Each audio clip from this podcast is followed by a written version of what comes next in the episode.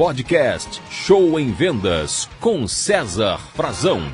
Você quer ser mais produtivo e menos ocupado? Quer aumentar suas vendas, ter mais tempo para vender? Então siga o conselho do podcast Show em Vendas de hoje. Ele fala sobre gestão do tempo, sobre reuniões idiotas, estúpidas e improdutivas. Gente, o tempo é um fator muito importante na vida de um vendedor, de uma vendedora, de um líder de vendas. Então, meu conselho: corte imediatamente reuniões desnecessárias. Reuniões que tomam tempo e não levam a nada. Essas reuniões podem partir tanto por parte do cliente, como por parte da liderança e também do próprio vendedor que quer agendar reuniões sem necessidades. Então, meus conselhos, eu dou quatro dicas sobre reuniões desnecessárias para você se tornar mais produtivo. Primeiro conselho: a reunião é mesmo necessária? Avalie isso. De repente você não precisa fazer uma reunião, pode resolver através de um telefonema, de uma mensagem, de um e-mail. Então, reunião só quando for realmente necessária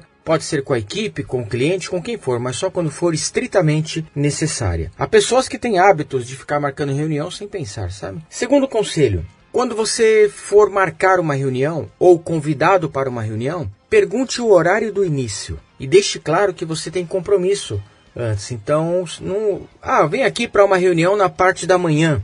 Ó, oh, vamos fazer uma reunião à tarde? Eu te espero. Isso é muito vago, gente. Manhã pode ser das sete ao, ao meio-dia. Quer dizer, a tarde toda. Não, estabeleça um horário. Olha, tudo bem, eu tenho agenda às 9h30, tá bom por senhor? Podemos marcar às 11 horas, tá bom por senhor? Mas determine um horário de início. Isso vai ajudar você a administrar melhor o seu tempo e passar para o cliente uma imagem de que você é uma pessoa organizada. Terceiro conselho que quase ninguém segue no Brasil. Em outras economias mais disciplinadas, a gente ainda vê um pouco mais disso, que é marque horário para acabar a reunião.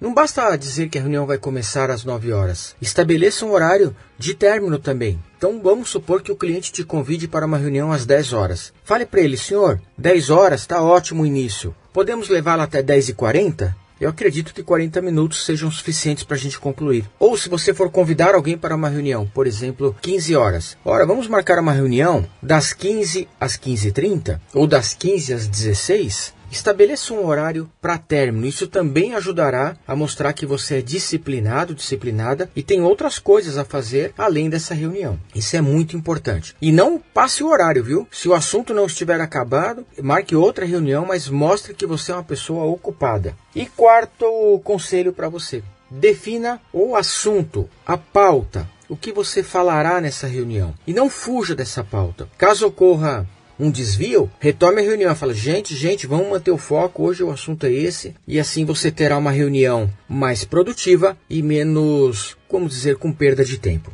Ok? Então, gente, reunião somente as necessárias, com horário para iniciar, acabar e um assunto definido. Dessa forma, você irá ser uma pessoa mais produtiva, menos ocupada, menos estressada, valorizará o seu tempo e o tempo das outras pessoas também. Legal? Muito obrigado, boas vendas e sucesso para você.